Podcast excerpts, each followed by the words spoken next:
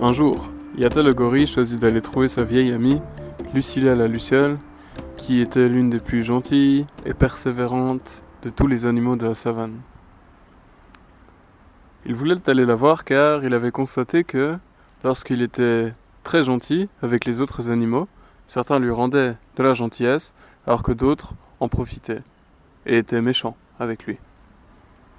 Il alla donc la trouver et lui dit Bonjour Lucilia, ma vieille amie.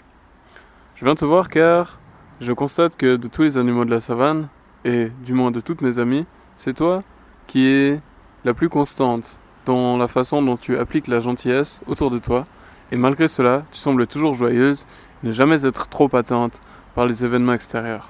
J'aimerais savoir, Lucilia, comment fais-tu? Alors Lucilia lui dit Eh bien, c'est plutôt simple. Vois-tu, j'ai l'air d'être gentil avec tout le monde, mais peut-être que je ne suis que gentil avec toi.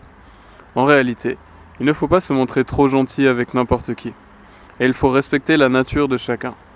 En effet, il y a des êtres dans ce bas monde qui, si tu te montres trop gentil avec eux, prendront ça comme un signe de faiblesse et tenteront de s'approprier des choses qui t'appartiennent. De la même façon que les hommes, lorsqu'ils doivent dresser des tigres, ne leur donnent jamais à manger de nourriture qui ressemble en tant soit peu à des hommes pour ne pas les tenter, il te convient, à toi, de cerner à qui tu as affaire et de ne jamais nourrir une dimension de leur être qui risquerait un jour de te nuire ou de t'être fatale.